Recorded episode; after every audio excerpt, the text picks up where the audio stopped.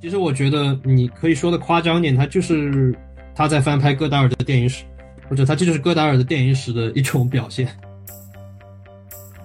拉克斯之所以写成这样、拍成这样，他就觉着他这个前任的死跟他有一定关系，甚至可可以从隐喻层面上，就是他把他这个前任给杀了，他是这么理解的，所以他很内疚。这部片子表达出来一个情绪，就那种悔恨啊、内疚的情绪，我是我是从这个解从这个方向解读的。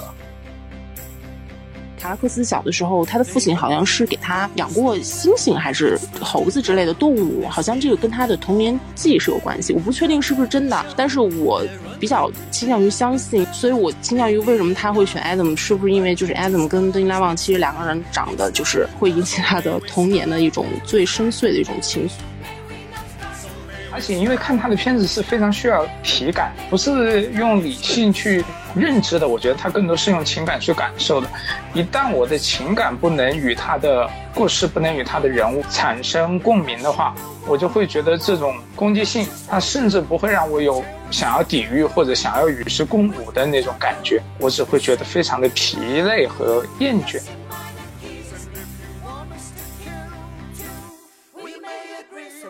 Stop! 大家好，欢迎大家收听新一期的深交播客，我是主持人元首秘书啊。今天呢，我们是想跟大家聊一聊法国传奇导演莱奥·卡拉克斯的新片《安妮特》。《安妮特》这部影片呢，两个月之前在戛纳电影节作为开幕片首映，也是获得了很多好评。那最后的评奖当中呢，卡拉克斯也是凭借这部影片获得了最佳导演奖。影片讲述了一对演员夫妇和他们的女儿安妮特的故事。丈夫呢就是亨利，亨利就是 Adam Driver 饰演的，他是一位脱口秀演员。妻子是安，她是一位歌剧明星，她是玛丽昂·戈迪亚饰演的。那两个人呢，在影片里也是奉献了可以说是非常有趣的一个银幕形象，因为他们我们知道这是一个歌舞片，他们基本就是从头唱到尾，就是这么个情况。那今天呢，我们也是请到了四位嘉宾。来跟我们一起聊一聊这部影片。我也是注意到四位嘉宾可能对这部影片的看法不尽相同啊。我个人还是非常期待看到或者听到各位对这个影片的一个观点的碰撞。所以下面我们还是先请四位简单的跟大家打个招呼。呃，我是 Terence，我是呃电影学生。嗯，大家好，我是陆璇儿，嗯，我是影迷。啊，大家好，我是吴泽源，我是深交撰稿人之一。大家好，我是彭若愚。我也是学生啊，其实我最开始的时候肯定还是想先了解一下，就是你们四位对这个安妮特的一个看法和观感。可长可短，怎么说都可以。当时可能在戛纳的时候，我个人的感觉哈，就是这部片子还是赢得了非常多的好评。然后不管是场刊啊，还是像法国的场刊啊，还是比如像一些非常著名的电影的杂志啊，其实都给了非常好的评价。但是等到这部片子在 Amazon 上嗯出现了之后，可能国内的观众看完之后又会有一些其他的观感。所以我不知道你们对这部电影的感受是什么呢？我的话，其实因为安妮特这部片子，我也是。期待了很久嘛，然后我就觉得对于这样一个片子，就怎么说很难，就是什么都不顾虑的，然后去看它。就是你之前肯定听到过很多消息，也是因为它毕竟也是戛纳的开幕片，然后在上线之前有很多的各种各样的评价。然后我个人的话，就是在看完这些评价，就是我其实对这个片子是有很多顾虑的。就是我觉得一，它首先就是因为它不是卡拉克斯自己的这么一个项目，就是。卡拉克斯和就是 Sparks 的就这么一个合作的这么一个项目，嗯，然后我对 Sparks 呢其实并不是很了解，然后后来他这个一张配乐的原声碟出来的时候，其实我是抢先去听了一下，其实我对这个音乐还是就是第一下子听上去其实有点奇怪的，就是在。不知道片子讲什么的情况下，就是像很多评价里面其实也提到说，他其实并不是很注重。虽然我不是很懂音乐，但是有很多评价就是说这个音乐很，当然也有人直接就是说很难听。但是我不是很同意这一点，但是我确实听完那个原声带之后，我感觉有点奇怪，跟一般的音乐剧又不太一样。然后它的一些唱段呢，也是比较，它没有那么固定的这种韵律吧，就是跟一般的像《La La Land》这样的，或者说更早的什么德米的片子，它其实不太一样的。嗯，而且可能所以我稍微有一点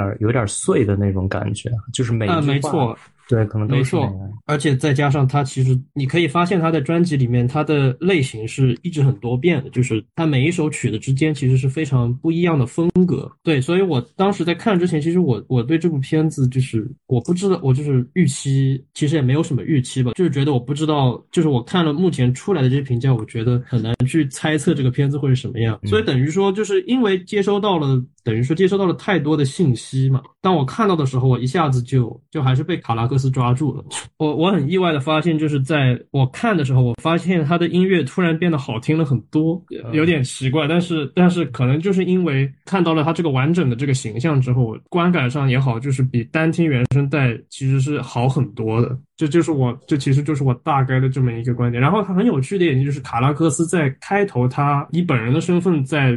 麦克风里面说了几句，就是基本上就是提醒观众说，你你在全全程观影的时候是不能呼吸的，就是像像玩笑话的一样的一句话。嗯嗯那我觉得很有意思，就是因为我当时我在看的时候，我发现我确实好像察觉不到我的呼吸，给你一种就是他把你完全抓住的感觉。呃，吴泽源你怎么看呢？啊，我挺矛盾的。这个东西，我我个人觉得，虽然是他跟 Sparks 的合作，但是这个东西挺私人的。嗯我我甚至找不出来其他的维度来理解这个片子，就除了从一个私人角度，因为我觉得这个东西就蛮，就包括它里面表达那些情绪，就自我厌恶啊、内疚啊，所有这些情绪，我觉得特别卡拉呃特别源自卡拉克斯本人，包括剧本，呃，比如说歌词或者说是台词那些东西，呃，credit 写的是 Sparks，但是我觉得卡拉克斯在里面有一定的输出，我不知道输出比例是怎么样的，但我觉得那些东西都是还蛮蛮发自他整个人的，所以我就我就很难从其他的角度来观看这个片儿，或者是或者是判断这个片子的好坏。啊，我可以补充一句嘛，就是我我想说，就是当我看到这个片子的时候，我就也意识到它还是一个百分之一百的卡拉克斯的电影。为什么会这么说呢？就是这个百分之百是什么？就具体是什么意思呢？我我当然不是说，就是说我要我我说呃，Sparks 的贡献不大，Sparks 当然给他提供了很多东西，就是像刚刚说的那样，就是他其实其实卡拉克斯个人的东西在里面是非常非常明显。我有一点比较好奇的，因为我对卡拉克斯这个人本身不是特别了解哈。比如说，不管是刚才 Terence 说的，还是吴泽源说的，你们怎么能从这个里边看到卡拉克斯他自己的那样一种忏悔？这跟他自己本人的生活，或者就是他个人的那个东西有什么样的连接呢？我觉得这还是从剧情层面吧，或者是情感层面。你看这个电影的情感，你能就能很明显感觉出来，这个东西是很个人化的一个写作吧，我是这么理解的。而且包括他那个前女友，他他包拉 X 那个片子的女主角，她在。嗯卡拉克斯最近几个片子里边存在感还是蛮强的，就《神圣车行》那个片子最后是提现给那个女演员的，我记得全名好像叫叶卡捷琳娜·格鲁贝娃吧。然后，然后这个安妮特一开头有一个呃，所有所有主创自己出镜的呃镜头，然后卡拉克斯拉过来的就是，我不确定，我我对卡拉克斯那个个人传记了解不够多，但是那个女孩绝对是。格鲁贝娃的女女儿，我不知道是不是他们俩一块生的，但是那个脸长得跟格鲁贝娃一，呃，很像啊，不能说一模一样，百分之六呃百分之五六十吧。然后他那个名字，然后好像也是一个对类似俄罗斯那么一个名字。那个女演员演过克莱尔德尼的片子，然后还演过一些法国艺术片，但是他好像是他那个居留在法国的身份一直挺麻烦的，哦，就是没有确定下来，所以就是他的生活其实蛮动荡的。嗯哦，他他还演过杜蒙的片子，所以到，所以他生活蛮动荡的。虽然他跟卡拉克斯在一块儿，而且他有一些用药问题，比如说吸毒啊，呃，还有情绪不稳定方面的问题，所以最后他就死的很早。神圣车行最后的那个呃 credit 就就是这部片是献给他的。然后安妮特这部片子里边，我觉得而很多的源自卡拉克斯的。内疚感，嗯，就是就就是以片子里面角色来讲，就是 Adam Driver 他的妻子死了，然后嗯他对这个事情也该怎么讲？他是有一定的内疚的，或者我投射的话，我个人作为一个主观的投射的话，我就觉得卡拉克斯之所以写成这样、拍成这样，他就觉着他这个前任的死跟他有一定关系，甚至可可以从隐喻层面上，就是他把他这个前任给杀了，他是这么理解的，所以他很内疚。这部片子。表达出来的一个情绪，就那种悔恨啊、内疚的情绪，我是我是从这个解从这个方向解读的。包括安妮特这个片子最后名字是安妮特嘛，是女儿的名字嘛。虽然这个女儿在片子里边比重不够大，这个角色的比重可能不是最最主角的角色，但我觉得可能是因为这个女儿她跟哥鲁贝尔女儿还活着，所以她可能通过拍这个片子对这个她比较爱的人有一定程度上心理寄托的这么一个作用。我是对整个片子创作的理解是这样的。那个就是他没有亲生女儿，他是零五年他收养了一个俄罗斯女婴。哦，那个他的女儿是收养，对他养了之后好像又没有时间好好的去带她。哦对，因为卡拉克斯自己他是一个那种就是就像刚刚吴老师说的，他又有什么吸毒啊，然后他本身是一个非常就狂军不羁的一个人，所以他不是一个可以做那种好父亲的那种人。所以你可以在里面看到他是渴盼爱，但是他又害怕去碰触到这种爱的层面。当然，这种嗯情感是不是他女儿对他的情感不得而知，但可以看出的是，可能他自己内心存在的这种情感的怀疑。补一句啊，个人印象里边，卡拉克斯对这个女儿挺上心的，因为就是他在拍拍那个《乘用车行》之之前的一段时间是基本上是一个消失状态，毫无音信的。然后法国法国媒体上可能爆出来的唯一的一些照片，就是他去学校接送那个女孩，而且包括后来他出门旅游的时候被狗仔拍到，也是在在跟这个女儿在一块儿。所以我理解中，他应该不是一个那么差劲的父亲。毕竟也是他自己领养的嘛，不然领完了又不管，这也是一个挺难受的事情。呃，不过既然已经彭若愚刚才已经聊到，那不是你也讲一讲自己的感受吗？那个我先讲一个大大体的结，就是我个人的一个总体的观感。我觉得这部片子，如果说它不是卡拉克斯导演的，你单纯作为一部电影来看，我觉得它是非常无趣的。嗯，其中我觉得，呃，卡拉克斯在这一部片子里面，因为我一共也只看过他的三部影片，呃，一部是他最早的《当男孩遇见女孩》，是他的处女作。还有一部是《星桥恋人》，就朱丽·比诺什和那个德拉尼旺演的那部。呃，在我看来的话，就是我在看，呃，在后面就是这第三部就是安妮特。我看安妮特的时候，我就感觉他好像他又退回到了他处女座的那种创作阶段当中，他投入到一种男女之间那种关于爱、关于愧悔、关于那种自我圈禁。自我困囿的一种情绪状态，然后它形式填的是非常满，攻击性特别的强。最早看开场那一段，就亚当德莱福的那个脱口秀那一段，我觉得还是有意思的，因为它里面也有一些观点输出，然后呢，那个戏剧式的表达也很有那个彼得汉德克冒犯观众的那个意思，他好像在做一个就是说，嗯，对于创作和观众之间的一个呃自反。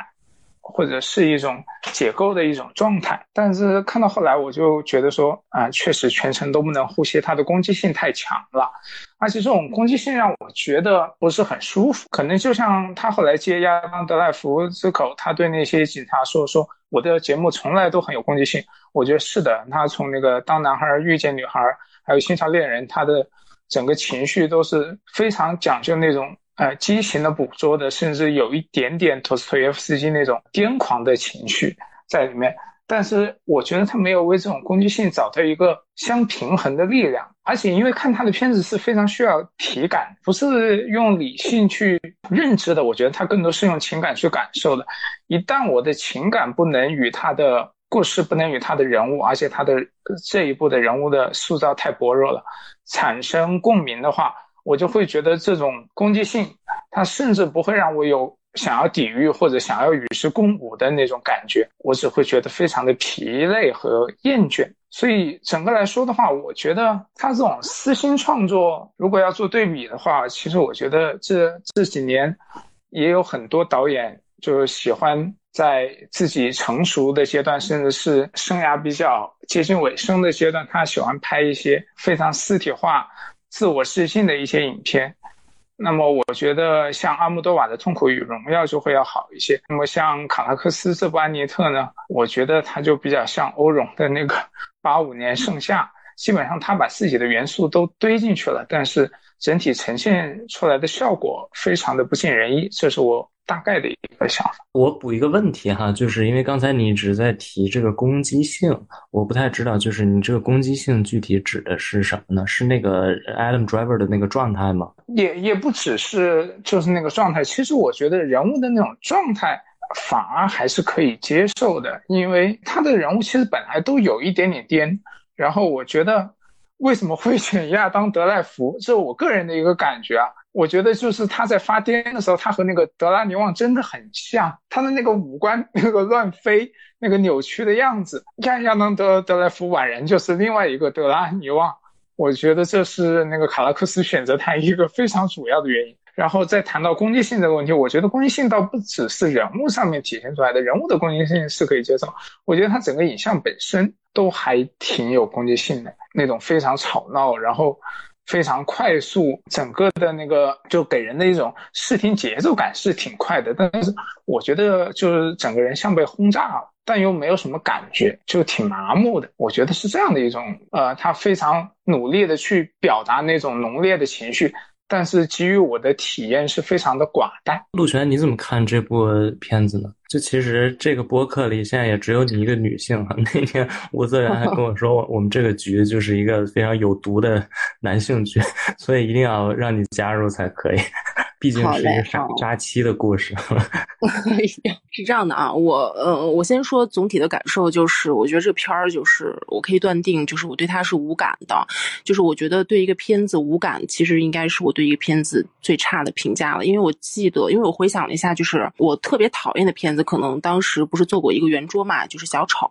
就是他肯定是，如果我讨厌他，是因为他有一个非常锐利或者是锋利的一点，而且是我不喜欢的，然后刺痛了我。我在审美方面的一些体验，所以我所以我会讨厌他。但是我觉得就是卡拉克斯这个新片儿吧，我当时其实也是特别特别的期待。但是等到看的时候，说实话，我看到三分之二处的时候，基本上其实没有太大的欲望继续看下去了。当然，本着对他的这个就是作品的，就是对作者本身的尊重嘛，然后我就把整个片子看完了。嗯，为什么说我不喜欢这个片儿？就是因为我觉得其实艺术欣赏审美，其实我觉得可以可以分两层吧。我想大家都一样，就是第一层肯定是你非常直观的，就是从感官层面，从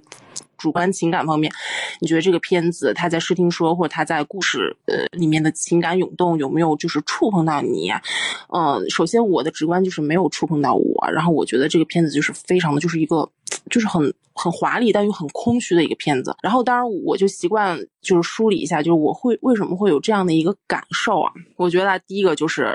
这个片儿就是从。情节上可能就是触了很多我个人的一些雷点，因为他，嗯，怎么说呢？就是比如说卡拉克斯之前的那个坏血，坏血它其实就是一个爱。我觉得内核是一个爱情，然后但但是可能又结合了一些科幻嘛，科幻的元素，然后就显得就是更加冷峻一点。但是里面的爱情其实也非常的就是浓烈、很刻骨的那种感觉。我觉得他坏血整部片其实都是在用一个两个小时的片子去阐述这么一个主题，我觉得就是就非常棒。但是我觉得安妮特就是说它里面就太大杂烩了。你看他的故事其实一开始是。就是那个亨利，就 Adam 演的那个角色，他有点像，就是跟安，就是跟安，然后结婚之后有点像浪子回头一样的婚姻嘛。就是说他之前一辈子没有爱过什么女人，然后因为这个安，然后就是停停住住了嘛。我我我我觉得这个首先就我我觉得非常的恶俗和和甜腻，嗯，就因为他们唱出来这个歌词的时候，我觉得。我觉得，如果爱情真的那么刻骨的话，真的是不是用嘴说的？当然跟它的形式有关系啊。但我觉得坏血里面就会让我非常非常感动，我当时都看哭了，真的。然后第二个的话，就是它第二段就开始就是开始就是触碰到这个呃婚姻的层面。那婚姻其实它其实也是一个非常大的一个主题。然后很多导演都是有相关就针对这个，比如伯格曼呀什么的，他们都针对婚姻本身，然后会拍一个很长的片子。但是他。就是只是在故事的三分之一的桥段去拍这么一个主题，就是我觉得他野心太大，他把什么东西都放进去了。然后我我唯一感兴趣其实是第三部分，也就是说，嗯，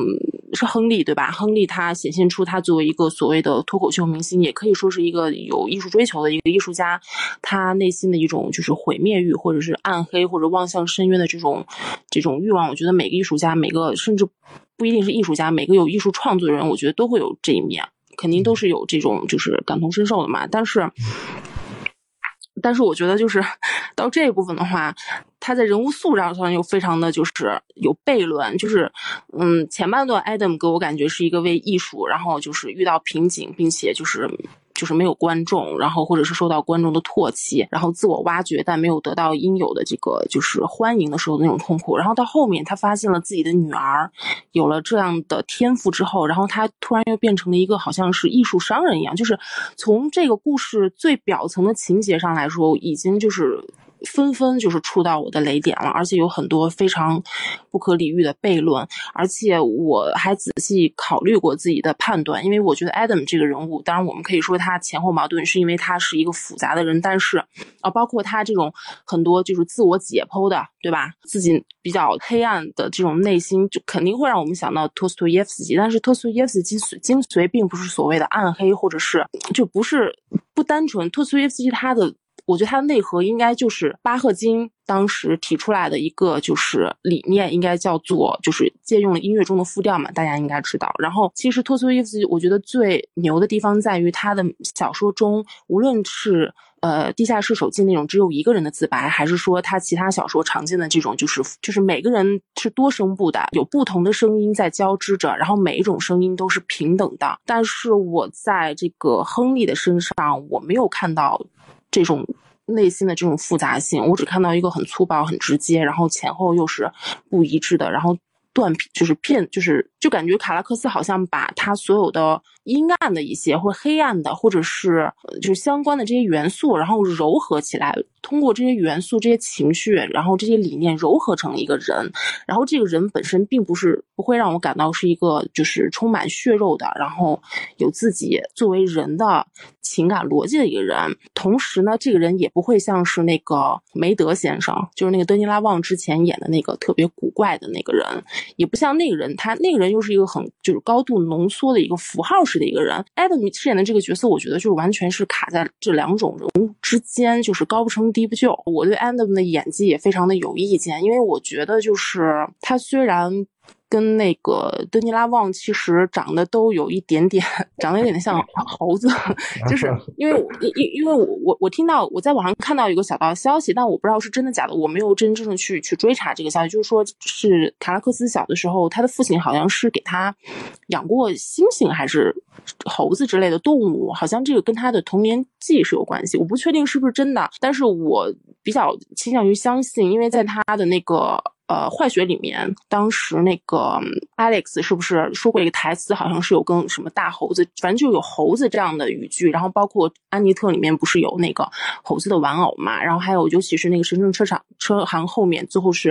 呃，那个德尼拉旺他演的那个角色，最终最后那个角色就是回归家庭。然后那个家庭里面就是其实都是星星嘛，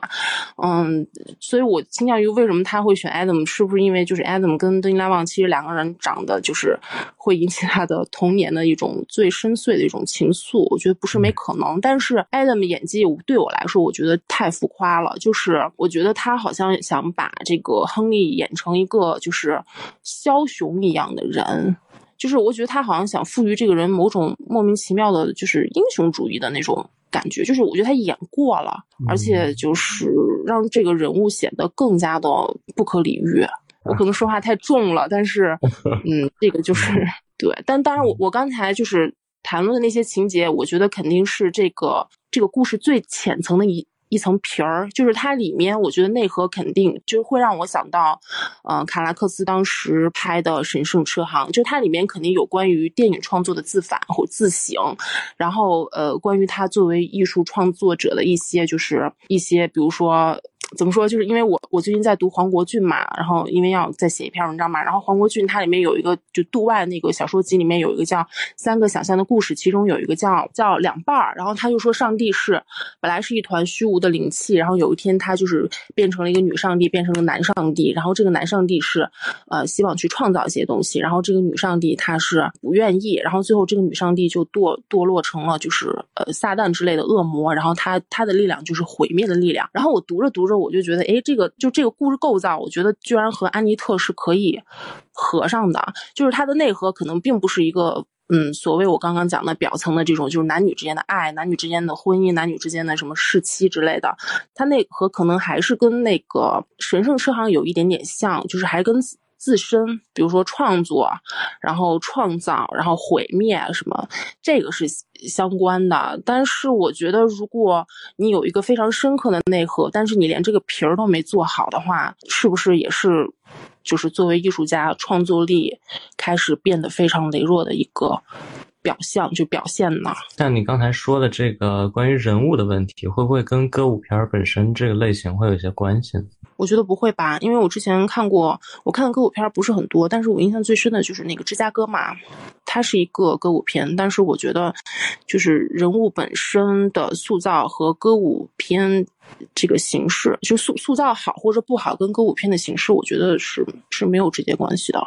啊，Terence 啊，就是我有点想问你一下哈，就是比如你在你在看这部电影的时候，这部片子的优点或者你觉得特别触动你的地方都有哪些呢？我我可以先可以先就是描述几个我的观察，就是我我首我首先发现就是因为我看到的时候，我就意识到这个片子其实和神圣车行没有我们想象的那么不一样，这甚至可以说你可以称之为神圣车行的，比如说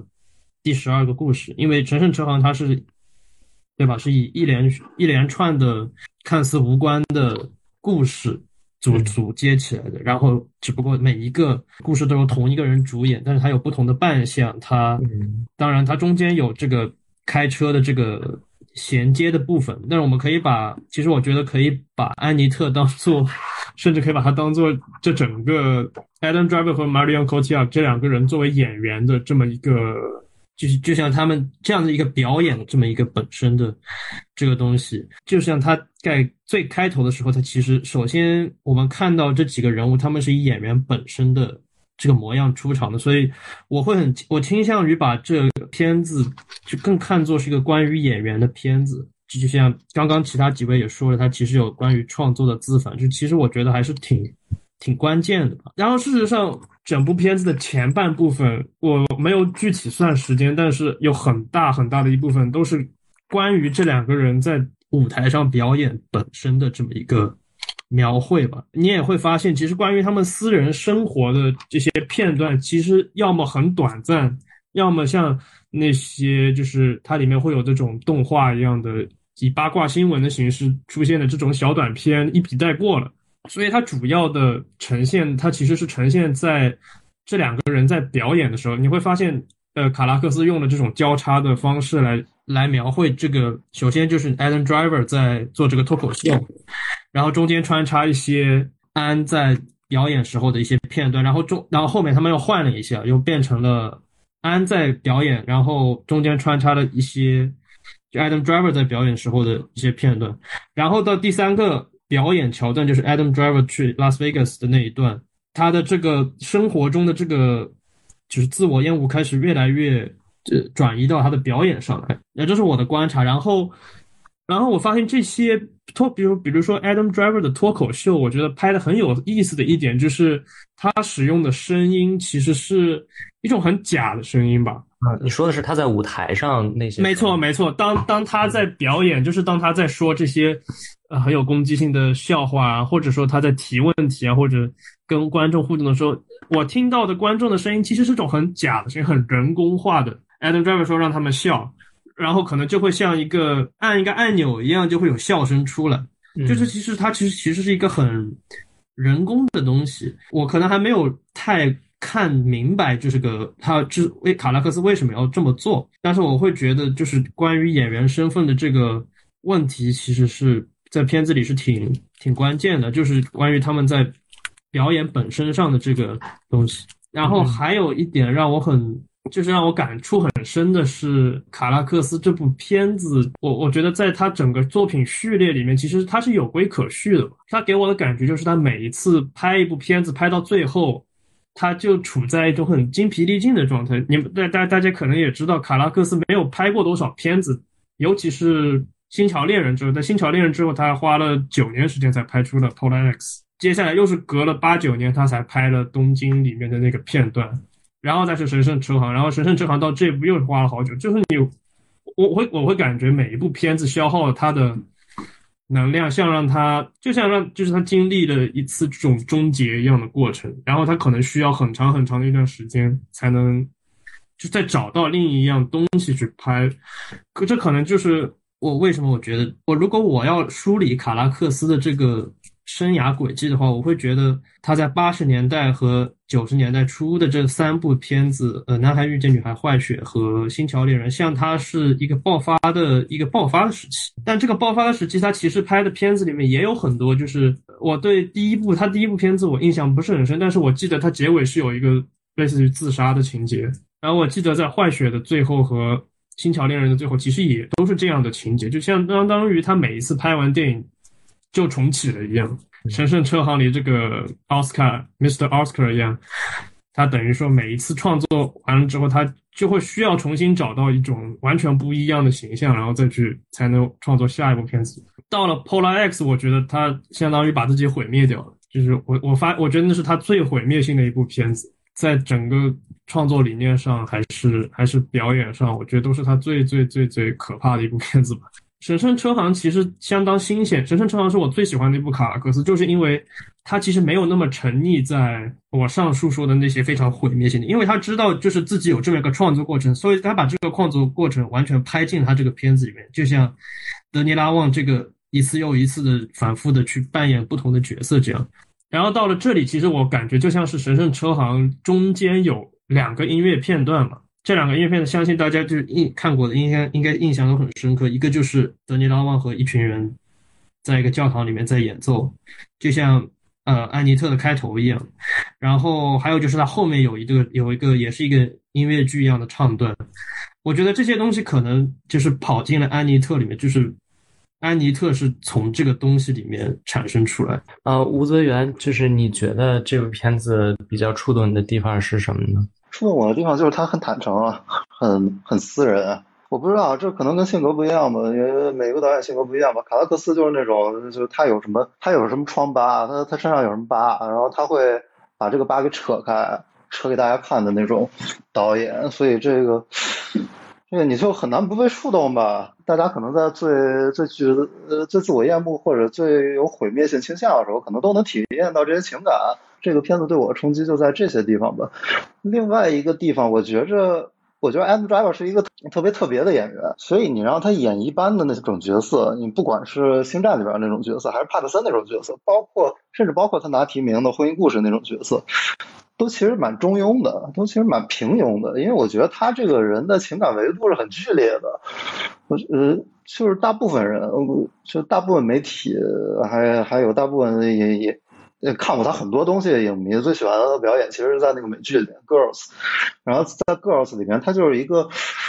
呃，他就是一个真的特别甜的时候可以特别甜的这么一个特别浪漫的这么一个角色，但是特别有暴力倾向的时候，他是呃他的那种情绪，他那种特别爆发性的情绪是可以杀人的。再加上他现在这呃他的这个体格可能有一米九吧，身高一米九，然后满浑身肌肉，我觉得他的情感情感的频谱是。就是在两极之中，呃，在在这两极之中，然后大部分的电影导演是捕捉不到那两集的，然后，但我觉得安妮特有捕捉到他一些最可怕的地方，然后我觉得这是对 M Driver 这个演员的才华的一个利用。其他的我其实也想不太起来了，因为卡拉克斯不是我个人来说，卡拉克斯不是我特别喜欢一个导演。然后他之前一些电影是他给我带来生理性不适的，因为他的情感太 太剧烈了。说真的，而且他的情感，他的情感和逻辑结合的并不是那么强，就是就拿四个字来说，懂的都懂，不懂就不懂了。我可能属于不懂的那种。然后安妮特这种是我我觉得特别私人，然后有一些点能打动我，但是绝对不是我最喜欢那种自传体的电影。比如说，我喜欢一个忏悔录式的电影，是菲利普加达尔的那个片子叫《狂野天真》，然后那个片子基本上是提献给 Nico 的，就是地地下丝绒乐队第一张专辑时候出现的那个女生合作的女生，然后那个 Nico 又是一个名模，又是一个歌手，但同时也是一个海洛因的重度使用者。然后菲利普加莱尔一开头是混安安迪沃霍那个圈子，然后他跟 Nico 一块儿用这个海洛因，后来当然他们分手了，然后 Nico 死了，然后其实加莱尔自己觉得。嗯，他对这个事情是有很大的责任的。然后他《旷野天真》那个片子，其实也是拍跟安妮特有点像，也是拍一个男的为了自己一些东西，为了自己一些不管不管是软弱，不管是虚荣还是之类之类的东西，把自己的伴侣给推下悬崖这么一个故事。但是加莱尔的内容很重，但是他笔笔触其实蛮轻的。但是你看安妮特这个片子，他的笔触就很重，然后就就有点像，有点像那个呃呃彭彭若雨老师讲的那种侵略性。我，但是我可能不会用侵略性来形容。我我我的感觉是一种某种沉溺感、沉浸感，就是整个片子像是在被淹，呃，就是溺水的那种感觉，会让人很不舒服吧。而且会让我觉得这个导演有点 heavy-handed。你你你用这么这么重的内容，不一定非得用这么重的形式来表达。这差不多是我的看法吧。我看到你的那个豆瓣短评里，你也写到，就是你觉得可能就是这部电影对你来说还是过于年滞纠结了哈。对，因为卡拉克斯特别拧巴，其实他他他很多处理很拧巴。比如说刚才刚才 Terence 提到的，就是让观众。千人一面的那样做出同样的反应，我觉着这是一种，这其实也是一种对观众的进犯。就他很讨厌观众，但是同时他讨厌自己的那个程度，可能又远远大于他讨厌观众。再包括 Henry 片子里边 Henry 那那些选择，我觉着是从一个自我厌恶的逻辑来说。他都是能成立的，比如说他一开始该怎么讲呢？他厌恶自己，他但是他同时厌恶一切正能量的东西，哎，一切积极的东西。他所以，他厌恶他妻子的工作，他觉得妻子的工作很，呃，很伪善。从这个他这个角度来说，所以他他们之间的关系有某种张力。但是等到妻子死了以后，他又开始厌恶自己，他厌恶自己在跟妻子相处的时候，嗯，呃，所有那些表现。他他让自己的女儿出来表演，然后。一次次唱那些歌，然后而且那些歌其实是在他妻子的指引下，他妻子那个亡灵指引下，呃，唱出来的。我觉得这个行为本身也是出于自我厌恶，就是我知道我犯了什么罪，然后我要我要不停的拿这个罪来提醒我，然后让我进一步加强我的自我厌恶。我觉得都是这些逻辑，然后这些逻辑其实你仔细分析的话，一个正常人可能理解不了。我觉得我可可能也不不够正常人，所以我能理解到但是我觉得特别拧巴。真的特别拧巴。刚才这个陆璇和吴泽元两位其实也都提到了这个片子里的这个表演啊，尤其是 Adam Driver 的这个表演。我不知道另外两位怎么来看这个男主角的这个表演呢？因为我看好像有些人就是觉得特别好，有些人就是觉得特别差啊。我不知道你们怎么看呢？就亚当德莱福是个表演啊，刚刚陆璇老师也讲过了，他觉得他可能演的太过了，他甚至想要。呃，塑造成一种枭雄式的形象，我是觉得说的话，我不是特别喜欢，但我也不讨厌这种表演，因为就像我刚刚提到的，因为卡拉克斯的片子，他总是能让我有一点点联想到托斯托耶夫斯基。当然，刚刚陆璇老师刚刚也讲了，就托斯托耶夫斯基的那个小说，它普遍是复调。对，这是他很重要的一个特色。那卡拉克斯的片子呢？呃，就我看的三部片而言，他经常是在几个人之间打转，他没有那种众生喧哗的那种表现力，但是他会比较接近，我感觉他会比较接近妥适的一些中篇小说，比如说像《白夜》还有《赌徒》。那么我是觉得，像亚当·德莱福在这里面的表演来说的话。他可能有一些过，但是我觉得这些过呢，他其实是为了反映出被情绪所支配的那种不稳定性。就是他一方面他是要，就是为了某些虚荣、嫉妒或者是怎么样，他跟妻子起了矛盾，甚至进而杀妻。但另一方面，他又不断的试图劝慰自己，他是没有错的，他是爱他的，他是如何如何的。就这样一种矛盾而纠结的感觉的话。他可能会需要一些过分或者是略显神经质的一些表演。我觉得他在这里面演的比较好的一段的话，还是跟女儿的那一段。对，他是因为我觉得你有的时候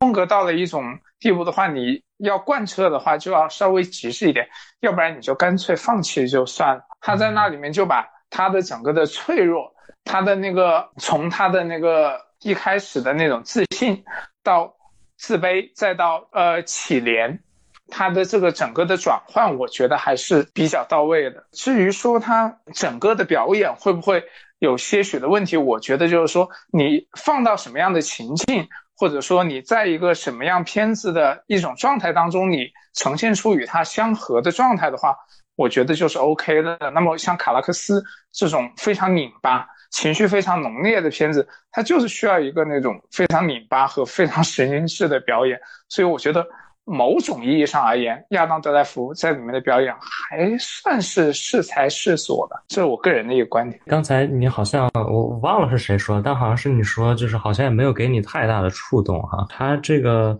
表演如果这么强烈，但又没给你很大触动，是怎么回事呢？这个就是很有意思的一点，我也想讲说，就这个片子给我的话，我确实没有很被触动，但是。我又处在一种很拧巴、很纠结的一种状态，因为说实话，卡拉克斯肯定不是我喜欢的导演类型。那么我最早看他的片子的话，包括像那个《男孩遇见女孩》、像《新桥恋人》，其实我也不是特别喜欢。但是呢，我又有一点点，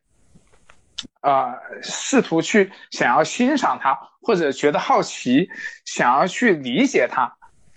呃，因为。讲实话，因为我们是毕竟是东方人嘛，我们能够就是说在生活当中或者在情感当中，我们的一些展现方式确实是相对比较克制的，它不会的那么的外露，我们的那个情绪表达不会的那么误露出来，因为我们要讲一个基本的，或者说是有点像克己复礼吧，你要保持一个基本的体面。那像它里面的话，就是它完全把那个疮疤全部撕给你看。它全部撕烂了、撕碎了，让人看的是很不舒服的。你也觉得不能够理解，但是你偏偏又有一种猎奇，你觉得这个东西在你的日常当中是很罕见的、很显见的，呃，得不到的永远在 骚动，你就觉得这个好像还有点意思，就是你没见过，你非常不喜欢，但是你又非常好奇，就处在这样一种非常拧巴的观感当中。当然，它肯定是没有触动我的，只是说它引起了我一种就是去窥探的欲望。我只能这样说。那 Terence，你怎么看？就是 Adam Driver 或者是玛丽安·戈利亚他们在这个电影当中的表演？其实我刚刚想补充一点，就是 刚刚吴泽远说到，呃，Girls，其实，呃，卡拉克斯也多次在这种采访里说，他就是看了 Girls 才会选择 Adam Driver。我觉得，我我我个人没有看过 Girls，但是听刚刚。大家这么在说，其实其实我也能理解，就是卡拉克斯的原话应该就是说，我看的 girls 就是说我对这个 creature。他说：“我知道我该怎么拍这个 creature，他把它当做了一个动物一样的存在。呃，事实上，我我觉得 Adam Driver 先不说他演的怎么样，我觉得他很适合这个片子。我甚至觉得德尼拉旺都不可能演得了这个角色。我为什么这么说呢？就是因为当卡拉克斯选中 Adam Driver 的时候，他事实上还不是一个明星嘛。但是。”就是从 Girls 是二零一二年，二零一二年卡拉克斯拍的《神圣之行》，然后在这十年十年不到的时间里，Adam Driver 就是也变成了好莱坞就是最有名的明星之一，这其实是挺有意思的。但是德尼拉旺，其实我我不知道他在法国也好，在美国的。就是纯当以明星的这种知名度，我不觉得他能跟 Adam Driver 的这种形象去去做个类比。德尼拉旺会更像一个，他比 Adam Driver 更像一个 creature。大家刚刚嗯，应该也也有人提到，就是他那种很原始的，像猴子一样的那种感觉。嗯嗯。然后我觉得为什么德尼拉旺这么适合？拍《神圣车行》这样的电影，让他有这种变色龙一样的表演的，其实就是因为他其实这个人作为人而言没有什么身份，就是你看到他这个人，他作为一个演员，他其实没有这种明星的表面，但是 Adam Driver 其实是有的，那就让他非常适合去演 Henry 这个角色，然后恰好他在现实中也是变成了一个这样的一个大明星，就是让他变得更加适合演这个角色，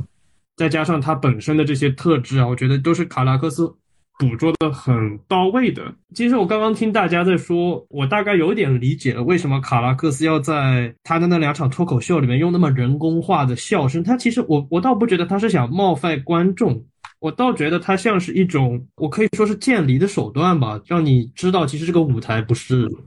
不是他的真实生活，但是他的真实生活中的一部分会跑进这个舞台里来。这其实就是是一种很矛盾的状态，但是我个人挺。挺喜欢的一种矛盾的状态。就像当你听到这个人工的声音的时候，你会莫名其妙的会开始，你没有办法真正的进入他的内心，因为你一旦试图去真正进入他的内心，他事实上会有一种电影本身会有一种抵触的这种意思在里面。而且你也，而且我也发现的就是，很多时候卡拉克斯处理玛丽昂戈蒂亚和阿登·扎维这两个人的。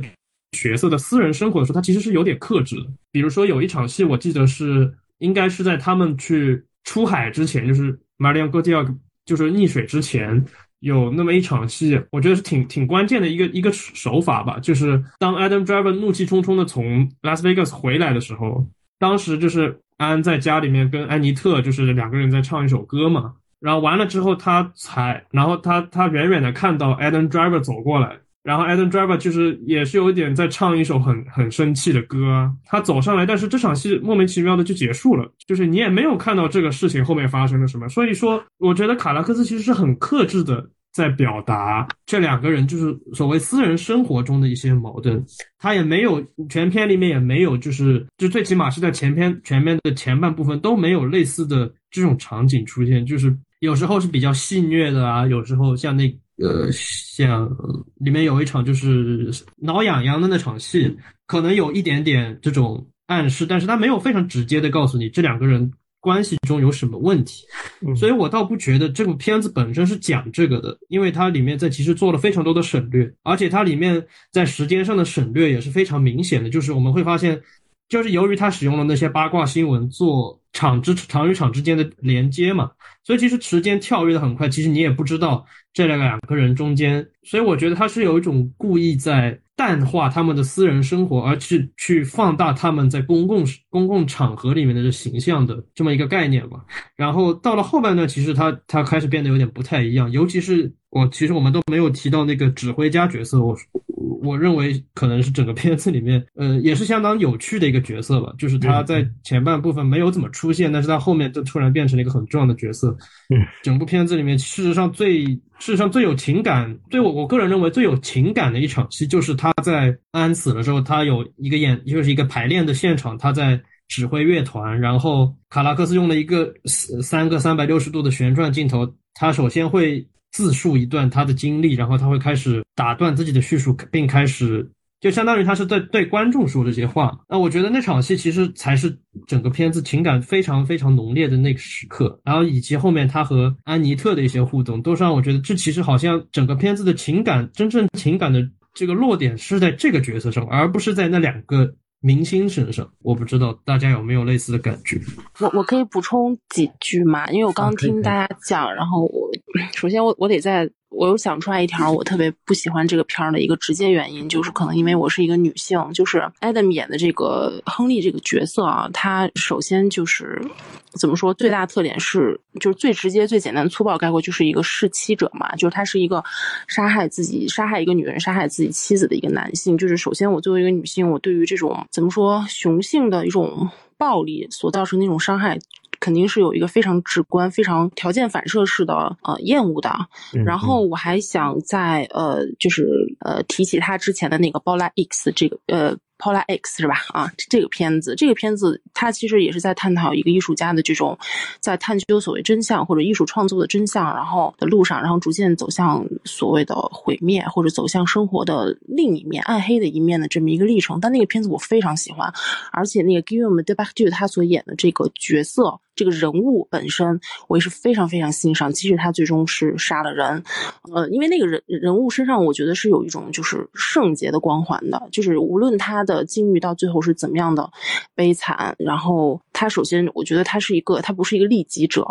就是他是一个有信念支撑，无论是。见到他所谓的姐姐伊莎贝了，还是他自己对于自己创作的一个探索，就是他整体上是一个，我觉得是一个比较理想主义的一个人物。但是这个 Adam 演的这个角色，一个是他是一个世妻的一个雄性，第二个就是从头到尾，当然刚那个吴泽元老师对于他的概括，我觉得特别好，就是点醒了我对 Adam 所饰演的这个角色的一些不理解的地方。因为我前面说他有一些前后不一的地方嘛，但刚吴泽元老师说那个，我觉得我是比较赞同的，就是他前后其实是有一个就是。对自我厌恶的一个就是这么一个支撑嘛，就这个这个说法对他对他的这个前后行为的一个支撑，我觉得就立刻变得有逻辑了。嗯，但是我觉得如果是呃，Adam 对我来说，他依旧是一个，是他是自我厌恶、自我折磨，但是他也是一个。极端的利己主义者，就在我眼里，所以我觉得就是，并不是说因为我厌恶这个人物，所以我厌恶了这一个作品，而是说，当卡拉克斯他他为自己的作品设置了这么样一个。主角就是一个利己的一个人，那么他的作品，整个作品如果想成为一个就是优秀的经典之作的话，那就是给自己设置了一个更高的门槛了。因为一个作品中的主要人物如果是一个不那么讨人喜欢，或者是闪光点非常非常不明显，甚至是没有闪光点的一个人物的时候，那么我们对这个作品整体，无论是视听还是它的啊美学风格，其实会有更高一层的要求。就是因为我之前可能写影评，经常会就是提到我特别喜欢的作家嘛，福楼拜大家都知道，那他的《包法利夫人》大家也读过，很经典，然后被人可能翻来覆去说了很多遍。他的作品里面其实也没有一个人物是。惹人喜欢的，没有一个人物是圣洁的，所有人物都是非常平庸琐碎，然后非常市市侩的。但是，嗯，他的作品为什么好？那是因为他这个作品本身在文体方面，在文字方面，然后在呃除却人物之外的其他的美学的方面是非常非常非常堪称完美的。然后。呃，所以就是我想再回到这个作品电影本身，我觉得卡拉克斯现在已经没有这个能力，没有这个创造力，在视听说方面，在呃美学风格方面，已经远远不及他之前的作品的前提下，他却又为自己，呃，说白了又为自己，嗯，设置了一个 难题，就是塑造了一个这么样一个难啃的人物，所以总体来说，我会。非常不喜欢这部作品。然后，其实刚刚才彭若愚老师说的那个，就东方人的这个审美习惯，我我也特别赞同。嗯，但是我又想到了，就因为我个人其实是比较喜欢，比如音乐，我是喜欢听后朋，我不喜欢听朋克，因为朋克就是就是 就是往外甩的嘛，对吧？是对外去破坏的。然后后朋它是向内的嘛，就是 I'm fact 这种感觉。所以我其实，在本身艺术作品审美方面，我就是喜欢后朋这种风格的，就是喜欢内敛克制，同时又是非常具有摧毁性的情绪非常浓重的。那卡拉克斯这部作品明显就不是。然后刚才那个元首也问我说，是不是跟形式有关？我后来想了想，的确是跟形式有关系，因为歌舞片嘛，它里面会有很多就是呃自白、自我解剖式的一些就是语句嘛，它有这样的一个机会，然后去去去抒发自己。那当这个形式导致，就这种形式下，其实人物是非常容易失去神秘感的嘛，就是因为他可能把他心中所想，可能都是通过歌曲啊怎么样，然后就唱出来了。当人物失去神秘性的时候，我觉得可能我对一个片子的这个这个兴趣就不是特别大了，因为它好像一种模糊性、一种暧昧性就没有了，就是就没有办法让我就是猜来猜去这个人到底在想什么。但是如果这个人物在失去神秘性的前之后，然后如果他有非常细密、非常细腻的，呃。台词，然后去去支撑自己的这个自我解剖，我觉得我也是可以继续去欣赏他的。但是明显就是 Adam 所饰演的这个角色，他的台词，我觉得。完全没有这样的一个质感，没有这样的一个水平，而且，嗯，可能如果非要让我在这个片子里去选择唯一的闪光点，可能也就是他在他的脱口秀的这个舞台上的部分的一些表现，一些自我解剖，让我觉得还是比较 OK，但是比重实在是太小了。而且 Adam 那个演技，我得再批评一下，就是他让我很绝望的是，嗯，即使在这个片子在我眼中就是唯一的闪光点，就是他做脱口秀明星在舞台。上，然后去说脱口秀的时候，我觉得直观的感受就是他在演这个明星，他没有真的成为一个脱口秀明星。因为我经常也看美国脱口秀嘛，就是我觉得他演出来的其实，可能也就是可能刚才有嘉宾就说他可能就故意就是表现出来他是在演。哦，对，还还还有最后一点就是我觉得就是我为什么特别喜欢包莱 X，是因为他的人物我觉得一直是非常神秘的，就是嗯，卡拉克斯他在嗯想表现 Gium 演的那个角色叫叫什么来着？我给。就是那个作家，然后嗯。关于他的境遇是如何如何一步步就是向下堕落，然后向暗黑去去去靠近的这个过程，他其实并没有太多人物的呃一些就是话语或者是怎么样，他更多通过的是一些嗯周边的环境呀，或者是一些就是比如说那个摩托车本来是纯洁的，后来遭到了毁坏，就是通过一些非常细节、非常细腻的东西去体现这个人物或这个人物所处的境遇的一种下坠感。我觉得这个才是我可以接受的一种。嗯创作手法吧。我能插一句吗？我还蛮好奇，比如说，比如说陆璇讲那个《八达 X》，然后，呃，我突然想起来那个男主角叫 B.F，然后那个 B.F 其实其实源自梅尔维尔的原著小说。陆璇有没有看过那个？有没有读过小说的？啊，他那个叫什么？呃，那个那个小说，我我在豆瓣上也查到了，我想看了，我还没有来得及看。我觉得小说应该可能会更出色吧，没有看。嗯，OK，我顺着刚才 Terence 的问题，我再问一下陆雪哈，就是你对这个指挥家的这个角色怎么看呢？我可以说大实话吗？我不太喜欢那种。就就说我不太喜欢一个人物，他在电影中的形象仅仅是一个痴情者。我觉得，嗯，现在来说就是个恋爱脑吧。对我对我的印象就是，我感觉就是一个人如果，比如说为什么我我喜欢那个坏学。m o v i Song 是因为 Alex 这个角色，我觉得首先他他给我的感觉是他对自己的存在是一直呃一直在质疑自己的存在，然后其次，然后才是爱情，就是他有一个非常厚重的一个基底，然后表面再附上爱情的这个蜜糖。但是安妮特这部电影，我觉得那个指挥家，首先那个那个演员不是演那个 Big Bang 的那个，对吧？演那个《生活大爆炸》那个美剧的那个演员，然后我我我觉得就是有点儿，我觉得应该应该让他来，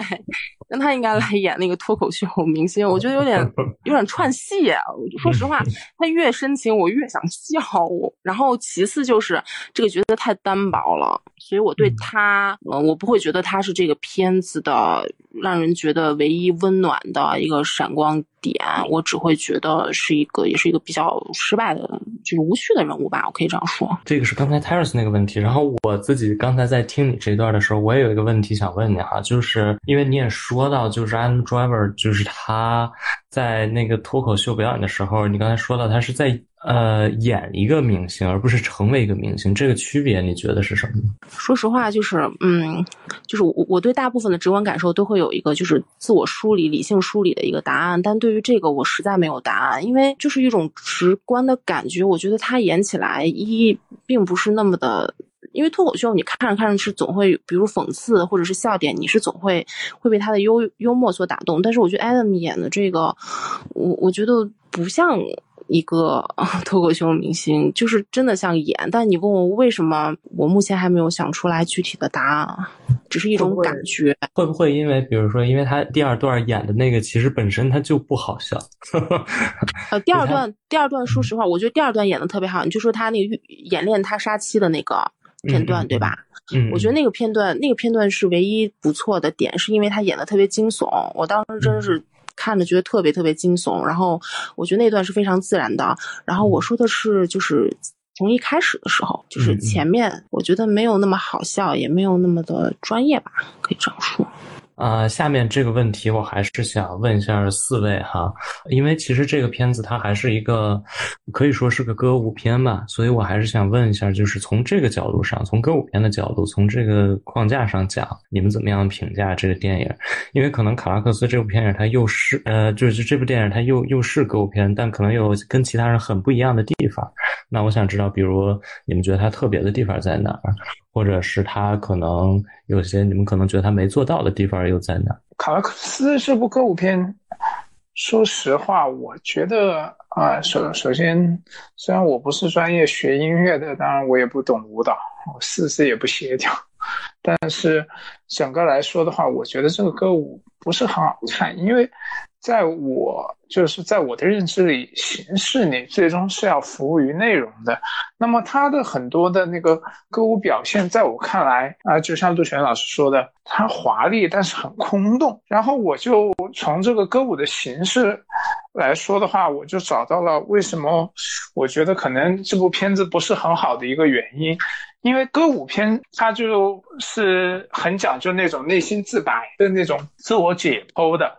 它会让人物将很多的心声用唱的方式去表达出来，呃，以此观众对人物会有一个较为清晰的认知。在这种比较追求呃情绪和那种呃人物塑造的表达上面的话，在卡拉克斯这部片子当中，不显得就不是很突出，或者说它有点太单薄了。它之所以单薄的原因，我是才想了一。想，我觉得可能还是缺少一种对抗，因为它太仰赖呃亚当德莱福他自己的那个，我觉得这整个片子因为基本上就是围绕着他在拍的嘛，他仰赖他自己个人的一个情感的一个输出了。按照卡拉克斯以往的片子来说的话，不管是男孩遇见女孩、心跳恋人之类的，他至少是男女之间他有一个基本的那种类似于博弈的。互动可能是对爱的确认，或者是爱而不得，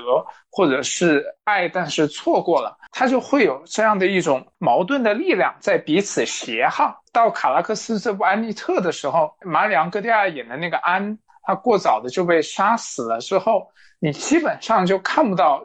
这样的一种对抗性的力量。两性相争，它变成了男性的独舞。那么这种自我沉浸式的独舞，他其实就很缺少一个呃能够去平衡他这种表现力的。所以后来我会讲说说，我觉得他的影像节奏都过于有侵犯感的一个原因，就是说他太过于集中在一个人物方面，单向度的又一维化的将所有的情绪都丢过来给你，然后你一旦就是接不住他那个情绪的时候。你就会觉得非常的困倦啊，觉得没有什么意思，在观感体验上就会落下一截。那至于你最后我们说到这个歌舞来说的话，就是歌舞片的类型，它本来就这个类型的创设，本来是因为说就高速发展的现代社会与一个毕竟保守的工业思维之间的一个对抗，它人物是在用歌舞的这种形式。去传达自己那种被压抑的意识和情绪。那么在卡拉克斯这里的时候，你基本上你看不到人物被压抑的那种呃情绪，因为他将所有的情绪都透露出来了，都宣泄出来了，都表达出来了，但是又没有一个对等的情绪去兜住他，所以你最后觉得说他不存在对抗，也不存在压抑。它只是非常片面化的一个表达，这就导致它最终的一个歌舞的形式呈现出来的，给我的感觉就是很枯燥吧，应该是这样说。问一下 Terence，就是从歌舞的这个角度上来讲，这个片子你的感觉如何？说实话，细节上我能说的也不多，因为我说实话对这个片子歌舞上我没有太多意见，但是我我确实觉得。它有很多杂糅的东西，然后这些杂糅的东西，呃，像刚刚其实刚刚大家也说到，就慢慢的朝向的就是 Adam Driver 这个角色本身，就是整个后半段是 Adam Driver 的视角在在看这个片子。但是其实我一直在想，为什么为什么是这样呢？其实是因为呃，安的亡灵附身不是附身，就是。某种程度上嫁接到了安妮特这个形象上。其实安妮特这个形象，我个人认为在片中 Henry 是不了解他的，他完全不了解安妮特这形象的意义是什么。所以说，我觉得这就是为什么。当然，抛开其他的一些方面，这就是为什么安妮特在片中的这个形象是个木偶。我很好奇，为什么大家好像已经聊了一个多小时，还没有提到他是木偶这件事情。但是，呃，我觉得还是挺关键的。所以，我我相当于我我认为它代表着是一种，事实上是一种新的东西。然后，这个新的东西呢，事实上是 Henry 无法理解的一个东西。嗯，他知道他有一些表面上的价值。他知道这有一些价值，但是他不知道这价值到底是什么，所以他非常可以说非常粗暴的利用了这个价值，然后试图去补足一下他心中的这种空虚也好，他经济上的空虚也好。就是事实上，我我同意大家说的，Henry 其实不是一个那么饱满的角色，他是有一点，他是有很多空的东西在里面。但我觉得这其实片子在这方，这个这个部这部电影。对于这个角色，事实上，我觉得他是一个很自洽的，喜不喜欢无所谓，就是我觉得他是个很自洽的表达。就是 Henry 这个角色，他其实代表的是一种，就是行将终结的这种东西。然后安妮特呢，我说过一点，其实它代表的是一种很全新的东西，就是一种，最最起码我认为是 Henry 无法理解的东西。包括 Anne 玛丽昂戈蒂亚演的这个角色，Henry 其实也不是很了解他，对吧？所以当影片最后。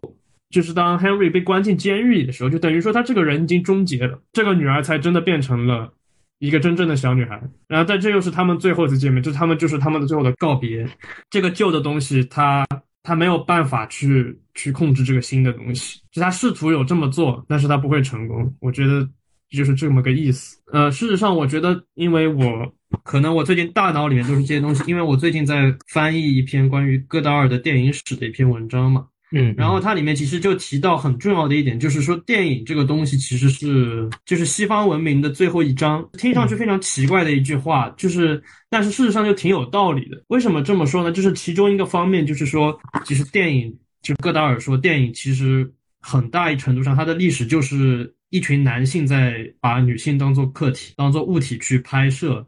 所以其实其实就是不管你是怎么怎么看待这件事情，但这件事情已经发生了。嗯，像我觉得卡拉克斯呢，可能也是这么这个传统的遗留下来的这么一个后代，但是他可能也意识到了，就是他这种方法可能已经走到尽头了。就是我觉得安妮特最后这个场景，而且你也发现，我不知道大家有没有发现，就是 Adam Driver 把自己打扮成了，就是电影把 Adam Driver 打扮成了卡拉克斯的模样，就是他的发型，他的。小胡子都都很像卡拉克斯嘛，嗯，就相当于像卡拉克斯说，OK，我的创作可能就是我这种方法论的创作可能到达了尽头，这就是我的结局，就可能就是被关在一个监狱里面，然后有一个新的东西叫安妮特，我不知道这是什么。但是我我尽力了，可能是这么一回事吧。这是我非常主观的解读，可能大家明白明白搞笑。所以可能对你来说，就是《安妮特》这个电影，既是关于卡拉克斯他自己的，可能也是关于他对于电影或者电影史的一个看法的。嗯，没错。其实我觉得你可以说的夸张点，他就是他在翻拍戈达尔的电影史。或者他这就是戈达尔的电影史的一种表现。我再先问一下那个吴泽源哈，就是一会儿我们再回来再继继续说这个话题。就是从歌舞片的这个角度上，你想就是就是你怎么样评价这个影片？歌舞片我觉得有几个点他做的还挺嗯挺有趣的，就是纯粹是从有趣的层面，比如说呃玛丽亚戈利亚那个角色生孩子的那一段。几个医生配着节奏，然后对他说 push push push push，然后就本来是一个特别痛苦或者特别严肃的场景，然后被他弄得特别好玩。然后我觉得这个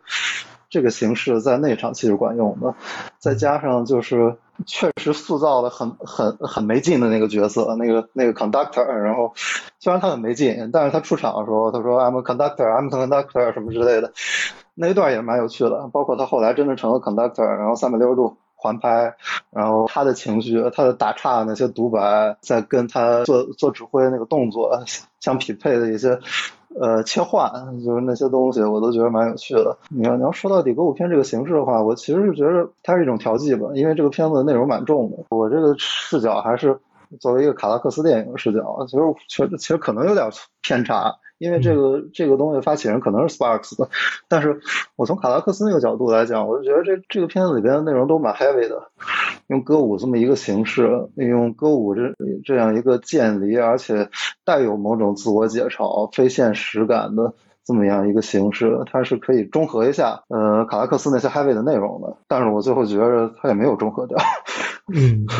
嗯，我觉得他这个尝试稍微有点失败。原因是什么？或者说问题出现在哪儿？你觉得？我我没想过这个原因是什么，我就觉得他出错了。我觉得顺着 Terence 那个问题，我觉得也蛮有意思的哈，因为他刚才提到了一个很重要的一个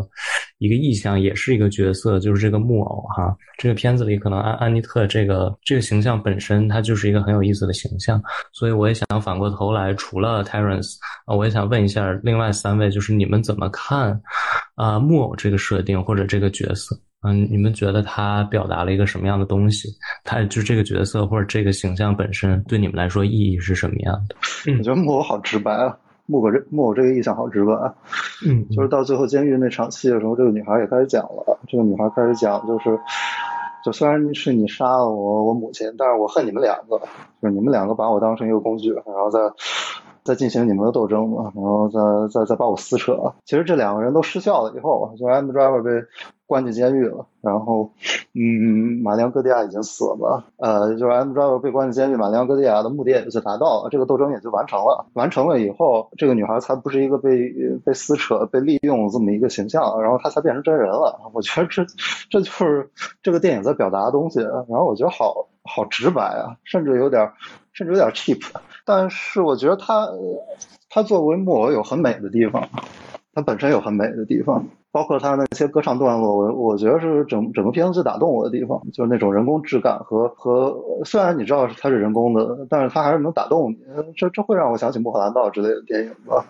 再包括那种感觉很，就是这种来自木偶、来自人人造物的美，其实蛮费里尼的。我我会想起《卡萨诺瓦》里面那种性爱性爱机器人，虽然不是。呃，功能不一样，但是那种美感是一样的。然后我就我对木偶就是这个态度，就是从表意层面上我很排斥，但是从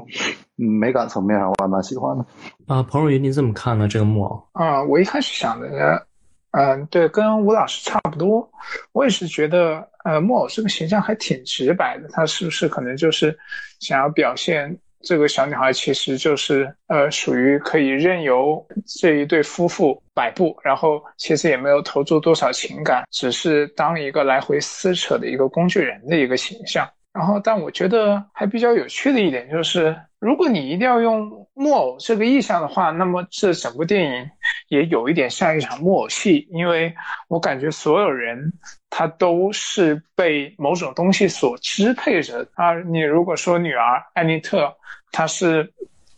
被父亲、被母亲他们那任意摆布、相互推搡；安她可能也是受到了丈夫就是那个亨利的那个宰制。啊，最终还被他所杀。那么，亨利他本人也受到了呃自我的那个内心的一种情绪力量的支配。就这当中没有一个人是自由的，他们都处在这样的一种被支配和被摆布，甚至可以说是被操弄与被玩弄的一个困窘的啊状态当中。我觉得，包括刚刚。嗯，有老师讲说，安妮特可能是一种新的东西，它代表了他们之间的不理解。呃，我觉得这个视角其实也挺有意思，它就是又演变为了一种代际矛盾嘛。大了点说，是一个时代更迭或者说社会变化之间新旧，呃，新旧势力、新旧文化的一种矛盾。那么，我觉得。呃，卡拉克斯在这里用木偶这个意象虽然直白，但它也是有效的，只是说他没有能够真正把它用好。我觉得如果说把它用好，就比方说，呃，这个木偶它幻化，也不能叫幻化成人形，这成玄幻了。就他木偶，他最后变成了真人，变成了真的一个小女孩的之后，他开始去责难父亲，他开始去质问他，开始去形成一种对抗力量的时候，我觉得是这个片子相对来说。还比较精彩的一段，但其他多数时候，这种对抗性的力量都是不存在的，这种矛盾都是流失的。怎么说呢？我对木偶这个想法就是说，我觉得他可能有一个不错的想法，他也让我们看到了他的一些想法，但整体来说，他。没有处理好这个木偶这个形象的表达。嗯，陆璇你怎么看呢？木偶，我先说木偶吧，然后一会儿我再说一下那歌舞片的一些看法吧。就是好的，好的，嗯嗯，木偶是这样的哈，就是我觉得这个木偶就是前半段，其实我还挺喜欢这个形象，就是从他出生，因为我一开始没有注意到他是一个木偶，我一开始就他刚出生，我以为他是一个。小孩儿，然后但是我看到他的心脏在就在闪嘛，红色的，然后我觉得那个场景其实特别美。然后后来呢，就是 Adam 饰演的亨利，然后一个人在家就是看孩子的时候，然后把安妮特就是放在手上，然后那么肘着，我觉得就是也是很美的。然后可能也就这两个场景嘛。然后之后这个小木偶就是表现，就是这个小木偶就是从很直观的这个制作水准上来看，我觉得有点过于木偶了，就是它没有，它有点僵硬，就是。就是太太假了，就是没有一丝丝灵气。因为按照影片的设定的话，他应该是在后半段被注入了，呃，前半段是被注入了母亲的母爱吧，然后后半段母亲死了之后，就是母亲的这个怨气就注入到他体内了，然后形成一种就是感觉他应该是一个灵体一样的一个存在。但是很明显，这个美工对吧？电影的这个美工没有把这个做到位，我觉得挺遗憾的，因为我。记得很清楚，当时我看那个维罗妮卡的双呃双重生命是吧？双生花，两生花，对对，双生花，对对对。当时到最后的那个那个那个应该也是一个木偶，诸如此类。我觉得那个就是表现的就是。太美了，就是绝美。然后我觉得把这个载体本身应该有的这种灵异的这种感觉，就是体现出来。但是明显安妮特没有。然后第二个的话，我觉得就是其实，在前半段，虽然说这个小木偶，我个人觉得不是 那么的好看，但是因为我也是做母，刚刚做母亲嘛，所以我觉得就是在安和安妮特之间的那个情感互动，我觉得其实他算是拍的很到位，拍的很动人，拍的很细腻。然后我觉得那个马克用演的也特别好。至于呃木偶这个载体，它本身代表什么？我觉得其实可以说非常多。刚才是就是说这个安这安妮特这个小木偶代承载的是电影史，就是比如说那个代际更迭一种新的希望，是这样说的吧？诸如此类的这种，他他他说过的，对对对，Terence 对，他可以就是承载很多这样的意义。但是我觉得这个意义是我们在阐释或者我们在解读的时候，呃，赋予它的。但是我觉得影。电影嘛，它本身是一个只，首先它最根最基本的是一个，嗯，感官层面的一个一个一个艺术作品，对吧？就是最最基本的，我觉得最基本的都没做到位啊，所以我觉得如果最基本的没做到位的话，那赋予它的这些意义对我来说其实也没什么意义了。啊，歌舞片是这样的，我就是我我觉得这个片儿就是它的歌舞的片段过于多了，就是嗯，歌舞片其实因为歌舞的片段它其实。应该是有一种就是聚光灯的效果的嘛，就是比如说人物在自我反省，或者是在就是大脑在不停运转，然后心里一直在想很多事情的时候，然后可以通过这种歌舞，然后去把它内在去表现出来。我觉得唯一不错的那个片段，应该就还是就比较矛盾的是，我虽然说 Adam 在那个脱口秀的这个片段里，这个演绎的不是特别好，但是我觉得歌舞。就是 Adam 这个脱口秀的这个舞台歌舞片段，是他的这个电影本身的一个高光时刻。就是因为，呃，因为他那个观众的设置，我觉得比较有意思。因为刚才那个吴泽元老师不是说，他这个观众的设置就是大家异口同声的去反对他，或者是欢迎他，然后感觉是对观众的一种冒犯。我觉得可以这么解读。那另另另，但也可以解读成就是，嗯，比如说这个是呃，亨利自己内心。就是在 struggle 的时候产生的一种假想，也可以，对不对？就是他整个这个这个歌舞的舞台的这个片段给我的感觉，就是像嗯亨利自己的一个内心戏，然后它是一极具一种私密感的，然后有有种密不透风，有种压力感，就是好像是在他自己的大脑自己在跟自己两个小时在打架的这种感觉，我觉得还不错。其次，我觉得不错的就是很怪的一个点，就是嗯我在豆瓣短评也写过，就是他们。就是夫妻两个人在床戏的那一段啊，一般来说不太可能会去唱歌的地方，然后去唱了两句。我觉得这个地方比较诡异，然后比较恶趣味一些，然后比较猎奇，我觉得还比较有惊喜，比较好玩吧。然后其他的地方，我就觉得说很多地方，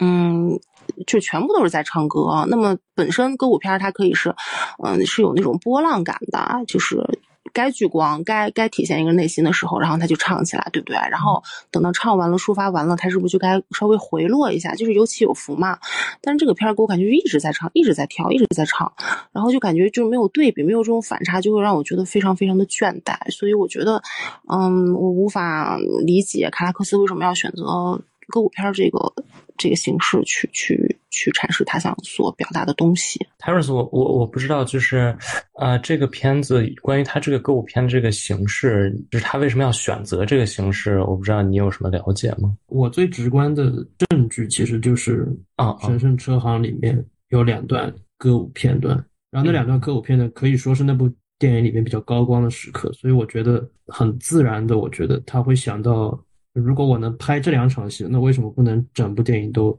我当时其实也有这个疑虑，就是就是当他在一部电影里面只有两场音乐戏，就让它变得那么高光的时候，如果全部都用音乐，会不会就是导致每一场音乐的那种种感觉被稀释掉？嗯，但是看了电影，我没有这么觉得。确实，它不会像《神圣车行》里面就是中间那场戏这么蹦出来的，让你很惊喜的那种感觉。但是它好在，它在一方面也是它的歌曲本身变化特别大，它不是，而且就像刚刚他们说的，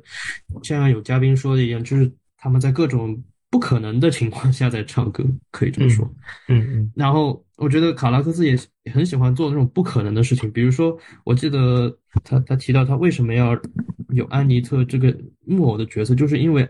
找一个真人小孩演这个角色是不可能的，就像他在片头说的。不能呼吸也是不可能的，也就是他事实上做了很多这样矛盾的设定。那这种设定让我让我会觉得他的他的歌舞会变得比较有趣一点。虽然他可能不是全篇都是像《神圣车行》里那两场那么那么关注的。事实上，我我我认为他到把它平均开来之后，它的形式其实我我是觉得还是挺统一的吧。这种统一来自于他会不断的变化自己在表达的那种形式，其实就像。神圣车行里面，他要做这些变化一样，它都是像一个一个一个序列一样在在发生的。我觉得像说音乐剧、电影，可以我们可以把它当做一个一个唱段。那其实我们可以明显的感觉到，它其实是有唱段可可言的。就是它比如说一开始是这个 opening，这这一首歌，它进入到。整个第一部分就是他们交叉的这种演出，然后再到他们后面，就是觉得，我觉得他们的歌之间都有不同的微调，就是有不同的，就会有新的东西出现，所以就我让我觉得还是观看的时候还没有那种疲倦，是没有那种疲倦的感觉。就是你可能在观看的时候，你会比较注意，就是他们每首歌之间不太一样的地方，所以这个可能会刺激到你。嗯嗯，没错。我可不可以再补一句？就是 OK，就是关于这个歌舞片这个东西，就是因为看电影，其实有时候其实就像卡拉克在前面说，你要屏住呼吸嘛，对不对？其实他就是看一部影片，就好像就是就一口气儿的事儿那种感觉，就是你中间是不能断，或者你中间是不能破功的。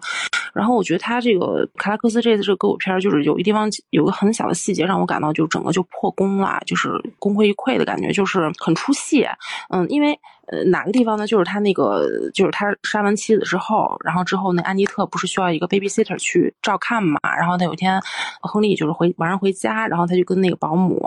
就说了一句非常日常的话。嗯，我印象中就是整部影片应该没有如此日常的去这种这种对话，因为里面的人不是在不是在像念诗一样，就是在唱歌嘛，对不对？然后我觉得，如果你整部影片都拍的非常的日常，然后你在呃需要歌舞的时候，你去突然起来的话，我觉得是很自然的。但是如果你是颠倒着来，就是你整部影片都是一直在唱，一直在跳，然后你突然中间有一个很小的一个桥段，很小的一个段落，也很小的一个细节，然后居然是以非常日常的方式去人物对话，然后就会让我觉得说一下就破功了，然后一下就感觉是一致性不够，或者整个氛围就就出戏了的这种感觉。这也是为什么我觉得他这个。形式没选好，这一点是一个非常小的细节哈，但是给我的这个观感也是非常不太好的。那我们下面就进入最后一个环节了，还是想肯定你们各位也都看了，基本上看了一些或者看了很多卡拉克斯的电影。我不知道你们如果让你们推荐一部的话，你们最想推荐的会是哪一部呢？你可以先从 Terence 开始吗？嗯，好的，我最喜欢的一部卡拉克斯还是《神圣车行》吧，我觉得因为。呃，确实能在那部片子里面看到很多的可能性。虽然说它其实，但它其实在整个卡拉克斯序列里面是一个挺不一样的这么一个存在吧。也算是他比较突破突破自我的这么一次这么一次创作。其实我想补充的就是卡拉克斯，呃，像刚刚也有嘉宾提到加瑞尔，但我觉得这两个人其实挺有意思的。他们之前加瑞尔在八十年代的时候也是有做过一个纪录片，这个纪录片是关于就是后新浪潮时代的几个法国电影人，那其中就包括他自己加瑞尔自己、卡拉克斯，还有山涛阿克曼，还有让厄斯塔什就是《母亲与娼妓》的导演，那应该还有一个杜瓦隆还是不。知道谁，反正就这么几个人嘛。然后这这几个人在我看来，其实有一些共性，他们可能都是，就是我我不带褒贬的说，他们都是有一些病症存在，他们都是一些不管是自身的疾病也好，还是在这个世界上被人所看待的，他们其实都是有一定的，他们可能会被视为是一些有比较有问题的。然后他们的作品事实上不呃，不管你去看加瑞尔早期的。实验电影反映了他在五月风暴之后的经历，还有他和 Nico 的经历。这些电影其实你能感觉到他在当时是有一种非常呃，或许说跟卡拉克斯一样那么狂暴的那种自我厌恶的那种情绪。然后在后来，但是但但我后来在我我看来，他在后面可能可以说治好了他的这个疾病。他在后面的人生，就是在八十年代之后拍的越来越叙事的电影，他事实上或许是已经治好了他的那种。卡拉克斯呢？也是，其实也是这样一个病人的人物。阿克曼和厄斯塔什，其实我不必要多说，因为可能了解他们都知道，他们最后都是自杀的。然后他们的电影中也体也经常体现出这种，就是会会多多少少的有这种情绪在里面。卡拉克斯，我不知道他是怎么坚持到今天的，但反正像像《神圣车行》这样的电影，会让我感觉他其实那其实有很多东西在里面，这算是他一个，我觉得是一个比较向好的这么一个状态。我个人对他早期的电影并不是特别感冒，可能就是因为他的情绪非常直接的被表现在暴露在摄影机面前，他是一个非常非常，他完全没有保留的在表现这些东西。呃，但是有时候我会觉得他做的有点过，就像就像比如说在《星桥恋人》里面，他做了一个很。在我看来非常非常震撼的举动，就是他在可能在法国南部还是哪里造了一个巴黎，就是整个新桥区的那些风景，他在法国之外的，在在法国郊区的地方重新造了一个，然后基本上就是在那个片场里面拍的这部电影。那其实其实从这个举动来说，就是可以看出他是个多么疯狂的这么一个导演。但是在《神圣车号》里面，他其实是相反的。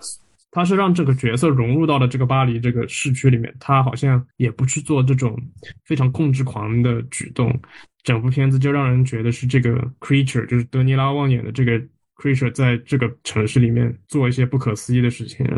整部片子让人觉得非常的新鲜。然后，当他做出一些不符合逻辑的事情的时候，也会让你觉得有很大的震动吧。就比如说，里面有一场戏是不不不多剧透的说，就是德尼拉旺发现另一个德尼拉旺，然后把德尼拉旺给杀了。对，但这件事情完全不符合逻辑，但是这种流血的感觉还是非常的真实吧？我觉得，就当你在荧幕上看到那个画面的时候，就是我觉得在这种。场景里面，我感觉卡拉克斯才真正做到了，就是属于只有电影能做到的东西，所以，嗯。我会选择神圣车。刚才陆璇也提到，就是你非常非常的喜欢 Polar X 啊。刚就是如果让你简单的用几句话概括一下，你觉得最让你触动的是什么地方？最让我触动的呀，就是首先我最让我触动，因为我比较喜欢这种神秘的人物或者是神秘的电影吧。我觉得他这个电影就是拍的特别模棱两可，嗯，就是这种模棱两可让我觉得特别有意思，然后会让我左思右想，然后同时就非常吸引我嘛。然后比如说他。比如说《安妮特》里面不是老说深渊深渊的嘛？那我觉得其实，在《包拉 X》里面的这个深渊，就是其实铺垫的特别好，因为这个深渊它其实一直没有。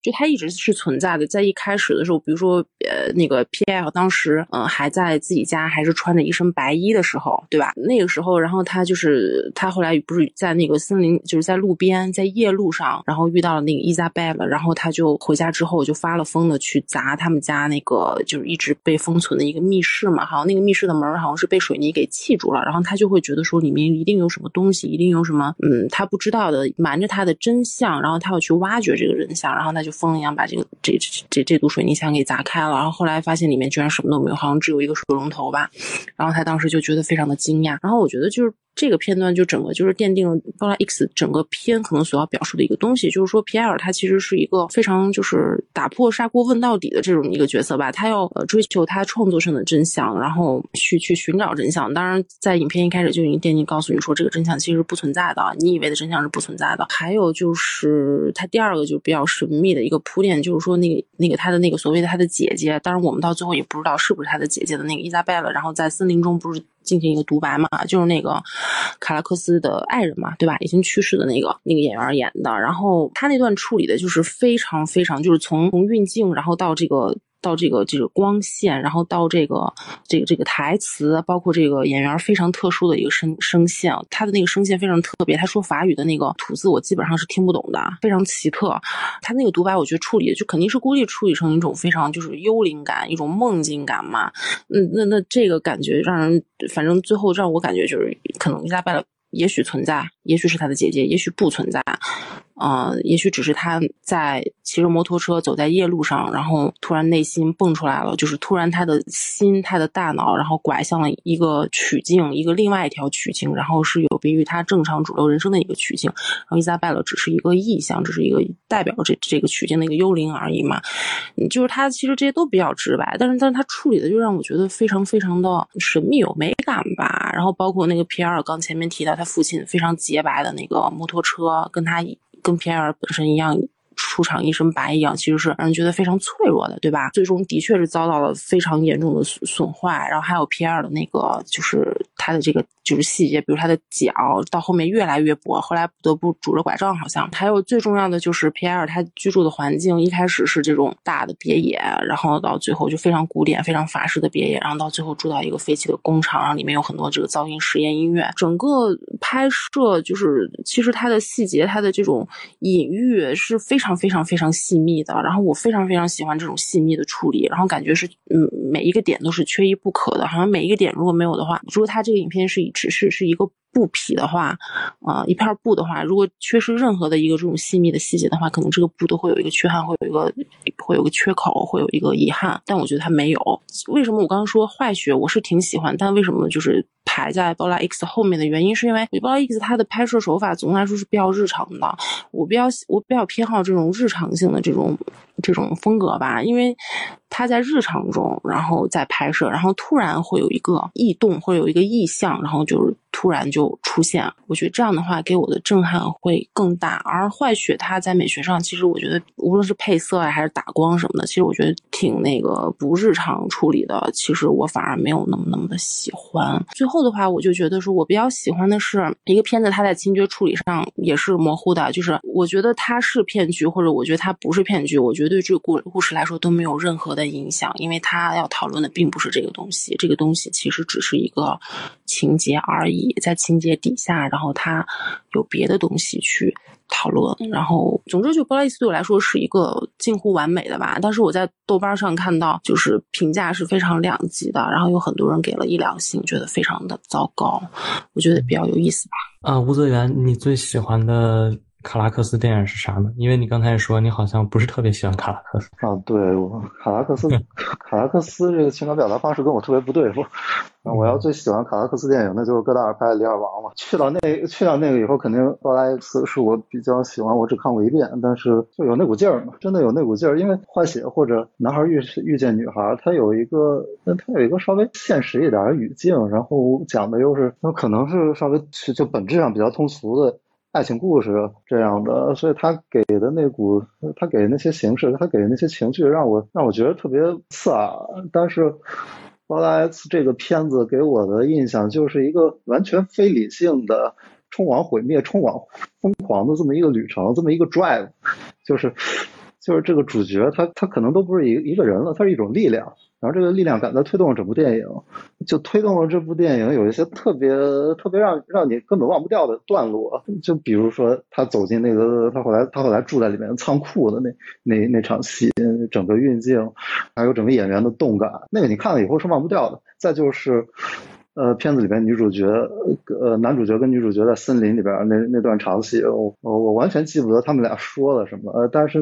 但是那个段落也也跟我刚才说的一样，就是你看了以后你忘不掉，就这个太特别了，而且它的那种带来感性冲击力实在是太强了，所以要我选的话，应该是《拉 X》。嗯啊，最后彭尔云，你最喜欢的卡拉克斯是哪一部呢？觉得第一我不是很喜欢的。第二，我可能因为也只看了三部，我四才想了一想，可以说是选无可选吧。但是可以从另外一个角度，我觉得大家可以，如果要看卡拉克斯，可以从呃这部片子入手，因为它也是一个相对比较平易近人的入口。我选择《星桥恋人》，为什么会选《星桥恋人》呢？第一个，当然它的那个故事结构啊，还有那个人物塑造，它都相对是比较倾向完整的，这是我觉得。比安妮特还要强的地方，啊，那个再一个就是他在那里面的话，可能跟他其他的片子都有些不同吧。因为《线下恋人》好像是相对有一个，嗯，比较光明的结尾，这可能跟他当时拍这个片子的状态也有关系。他的那个结尾，他其实就是呃男女主那个朱丽叶·比诺什和那个德尼拉旺。他们两个人站在船头，据说那个船是开往大西洋的。他们在船头做出来一个，那可能比泰坦尼克号还早，就是做出来一个泰坦尼克号上那个莱昂纳多·迪卡普里奥和凯特温斯莱特呃张开臂膀的那个姿势。他们就在船头相拥嘛，对，相对是一个比较美好的结尾。整个故事基本上讲的就是一个自我厌恶、自我嫌弃，然后。他晚上有失眠症，经常睡不着觉，他找不到自我存在价值的一个人，爱上了一个同样恋苦恋着另外一个，呃，那个男性好像叫朱利安·比诺什演的那个女主，她，呃，苦恋着她的前男友，而德尼拉旺演的那个男主，他又爱慕着比诺什。正是因为他爱慕着比诺什，他得以从这种自我厌弃当中他抽离出来，产生了对情感的疯狂追求。那里面也有一些相对那种他追爱比较疯狂的段落，但是他整个的。最后的一个收束，他还是一个相对比较完满的收束，好像预示着人可能是可以被爱所拯救的。所以我为什么会说可能跟他当时的状态有关？因为呃，我看好像拍这部戏的时候，他跟朱丽叶·比诺什。还是热恋着的，所以他可能有可能是把自己带入到德尼拉旺那个角色当中，可能比诺什就是那个解救了他那个自我厌弃、自我怀疑，甚至是那种自我折磨状态的一个女神一样的人物。那么其他的影片，你再到看到安妮特这里，他可能又回到了一种自我圈禁、呃无尽愧悔、自我嫌恶的那种状态当中。所以可以说，《星耀恋人》在他的作品序列当中，因为他本身作品也不多，我觉得可能是呃，因为其他的我也没太看过，但是刚刚有听大家讲到，比方说像《巴拉 X》这样，他可能是少见的，呃，有一个光明的尾巴，或者整个的那个朝向不算太负面，比较适合我们去进入，同时又可以借助此片，他基本上在他的创作序列当中也是在一个中间段落。可以承上启下的去观察导演。再一个就是，我觉得说，呃，因为《星耀恋人》是我看的卡洛克斯的第一部片子，呃，就像我前面讲的那样，就是我觉得说，相比于我们整个东方的那种情感表达是绵里藏针的，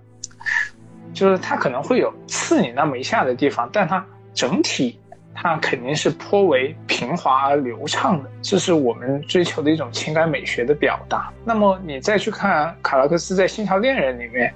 啊，不管他的朝向是不是最后是一个季节的朝向，但他整个的那个情感，他的故事节奏，它是有很多断裂之处的，而且那个裂痕它是挺明显，人物的情绪转变啊，人物的状态，它的切。切换也是非常快的，而且它不是就是连贯下来的。那我觉得这可能是我们较少接触，但是又在某些情况下跟我们日常状态是比较吻合的一种啊情感体现，可能会看得相对有一定的共鸣。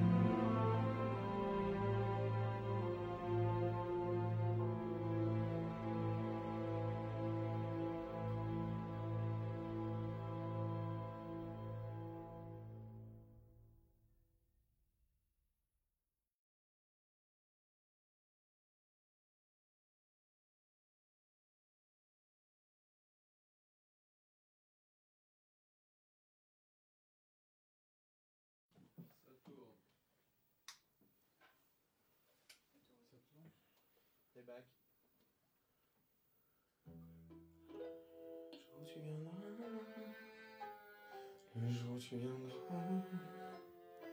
le jour où tu viendras, ne prends pas tes bagages qui m'appartent après tout ce qu'il y aurait dedans. Je te reconnaîtrai malgré ton visage. Il y a tant et tant de temps que je t'attends. Tu me tendras les mains, je prendre, consoler les voix qui pleurent dans ta voix. Je t'apprivoiserai les lumières éteintes. Tu n'auras rien à dire, je reconnaîtrai bien ton petit garçon. Mon regard solitaire qui cachait ses chagrins dans les jardins perdus, qui ne savait jouer qu'au ou à la guerre, qui avait tout donné et n'avait rien reçu. Si je venais vers toi, je viendrais sans bagage, que t'importe après tout ce qu'il y aurait dedans, tu me reconnaîtrais rien mon visage. Il y a tant et tant de temps que je t'attends, je tends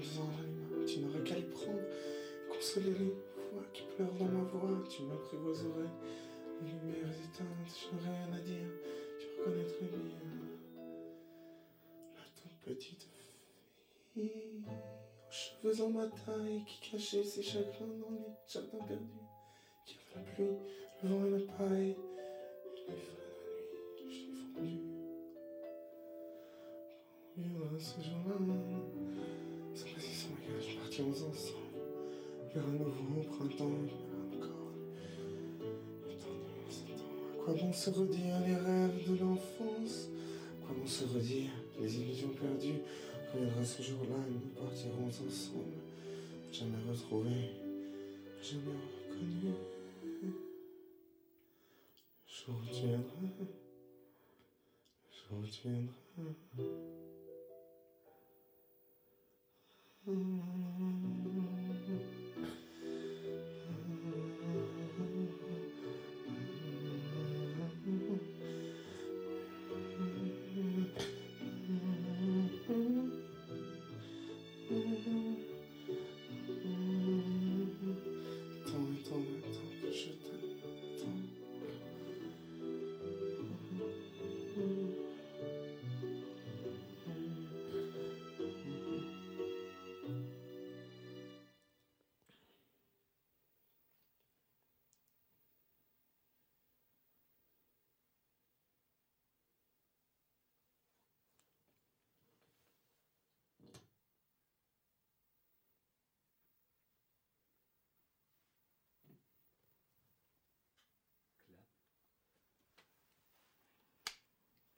90 sur 8 première en cas de fin de caméra.